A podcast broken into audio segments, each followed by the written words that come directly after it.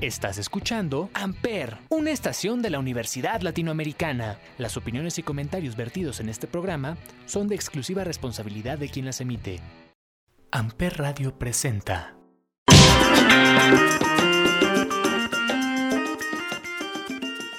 Hey, ¿qué onda amigos? ¿Cómo están? Feliz año nuevo, feliz 2021. Espero que se le hayan pasado bastante a gusto estos días de descanso y que este 2021 nos traiga pues muchas oportunidades, muchos nuevos proyectos, pero sobre todo mucho, pero mucho cine. Yo soy Marco y esto es Corte y Queda.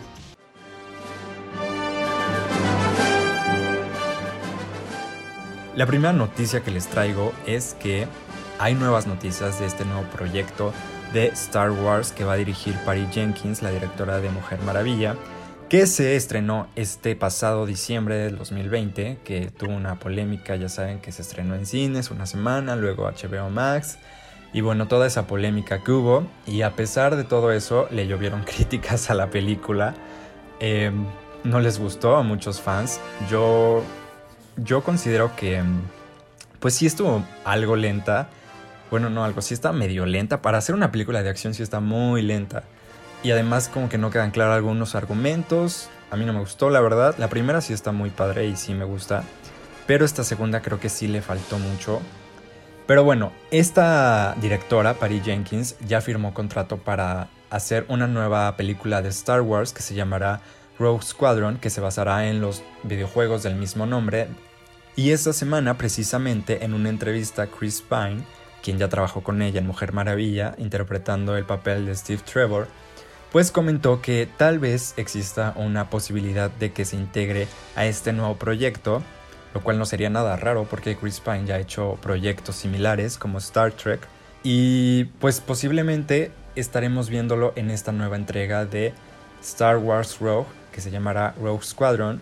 Está planeada de estrenarse en el 2022 y pues ya veremos qué tal y pues ya estaremos viendo también quienes conformarán el reparto para esta nueva película, porque todavía no hay muchos detalles sobre ella, pero con el tiempo les estaré informando.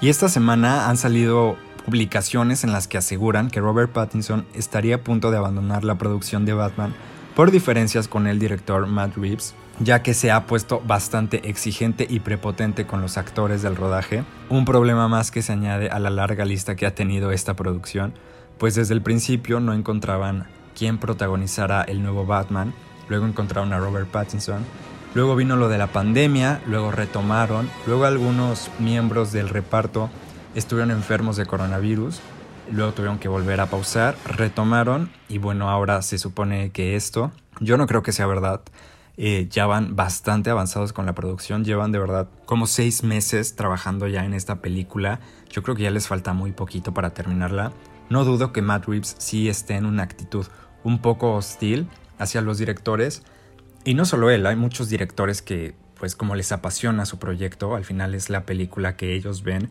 desde su visión y obviamente hay algunos que se apasionan tanto que pueden llegar a ser pues bastante temperamentales, por así decirlo. Entonces tal vez sí haya algunos roces entre ellos, algunos enfrentamientos, pero no creo que Robert Pattinson a estas alturas del partido diga me voy de la producción después de todo lo que se ha hecho. Yo creo que ya de verdad les faltan días para terminar la filmación. Yo creo que es un rumor más y ojalá pues ya terminen la película porque de verdad les ha costado bastantes meses de producción.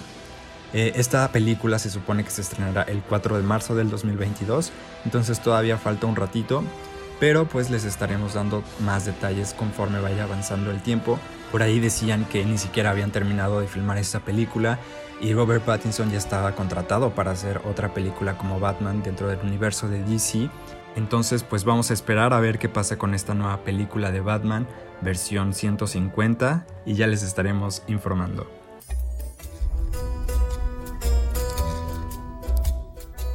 Oigan, y para todas aquellas personas que en su momento vieron la serie de Dexter, esta serie protagonizada por Michael C. Hall hace aproximadamente 7-8 años y que seguía la vida de un asesino en serie, pues les tengo buenas noticias porque como muchas personas ya saben, se planeaba, se rumoraba que esta serie iba a regresar y al fin es un hecho, ya está confirmada el regreso de esta serie, a cargo de uno de sus productores originales que es Clyde Phillips. Y ya también está confirmado que la serie contará con la mayoría de su reparto original, incluyendo por supuesto a Michael Seahill, quien él mismo ha declarado que decidió regresar a esta serie eh, porque se lo debía a los fans, ya que muchos fans no están nada contentos con cómo terminó.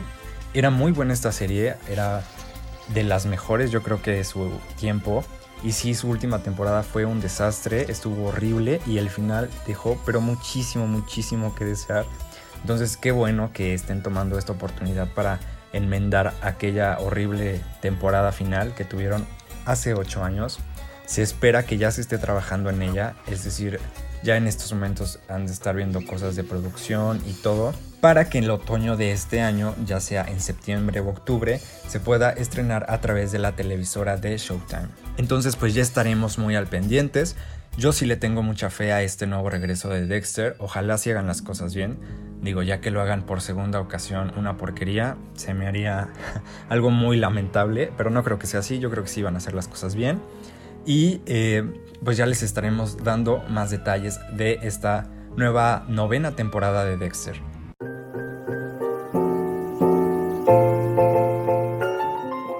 Oigan, y ya casi es el Festival de Sundance. Para quienes no sepan, Sundance es uno de los festivales más importantes del cine independiente que se lleva a cabo en Salt City, allá en Estados Unidos todos los años. Y bueno, normalmente se lleva a cabo en la última semana de enero, por lo que este año tendrá lugar del 28 de enero al 3 de febrero. Y este año es muy especial porque no una ni dos, sino tres películas mexicanas se encuentran dentro de la selección oficial del festival. Y bueno, la primera película es Users, dirigida por la mexicana Natalia Almada, que competirá en la categoría a Mejor Documental. Esta película se supone que reflexiona sobre las relaciones de los niños con la tecnología y cómo esto afecta su manera de relacionarse con los demás. Me parece muy buena primicia, pinta para ser muy buena. Esperemos que sí gane el premio a Mejor Documental y todo el éxito. Otro de los filmes que estarán compitiendo es el de Alexis Gambis, llamado Hijos de Monarcas, y protagonizada por Tenoch Huerta y Paulina Gaitán. Este proyecto competirá en la categoría llamada Next, la cual según premia las películas más innovadoras en su discurso visual. Se supone que la historia trata sobre el origen de las personas, eh, sobre nuestra identidad, ya que trata de eh, un mexicano que se va a vivir a Estados Unidos y regresa después de mucho tiempo a su pueblo natal en Michoacán. Y trata también obviamente sobre em, cuestiones de nacionalidad, eh, cuestiones familiares, y bueno, esta película también se eh, expuso en el Festival Internacional de Cine de Morelia el año pasado, en el 2020. Yo no la pude ver, desafortunadamente, pero esperemos que en cuanto llegue acá a México, pues la podamos ver en las salas una vez que los cines ya hayan abierto. Y bueno, el último y al parecer más esperado proyecto que se presentará en el Festival de Sundance será El sueño más largo que tuve bajo la dirección de Carlos Lenin y protagonizada por Paloma Petra y Roberto Sosa. Esta historia trata sobre el desapego, sobre nuevos inicios y sobre la búsqueda de sentido del ser humano. Les deseamos toda la suerte a las tres películas en cada una de sus categorías. Eh, ya es una ganancia que estén en la selección oficial de Sundance, eso ya significa mucho, pero bueno, qué mejor que se llevaran los premios en cada categoría que están compitiendo. En fin, ya estaremos viendo qué pasa en dos semanas que da inicio el Festival Internacional Sundance.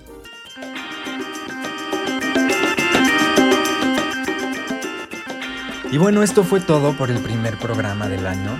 Ya saben que cualquier duda, sugerencia o comentario me pueden encontrar en Instagram como arroba marcosavala, con guion bajo al final, al igual que las redes de Amper Radio, tanto en Facebook como en Instagram como Amper Radio. Esto fue Corte y Queda. Amper Radio presentó Amper, donde tú haces la radio.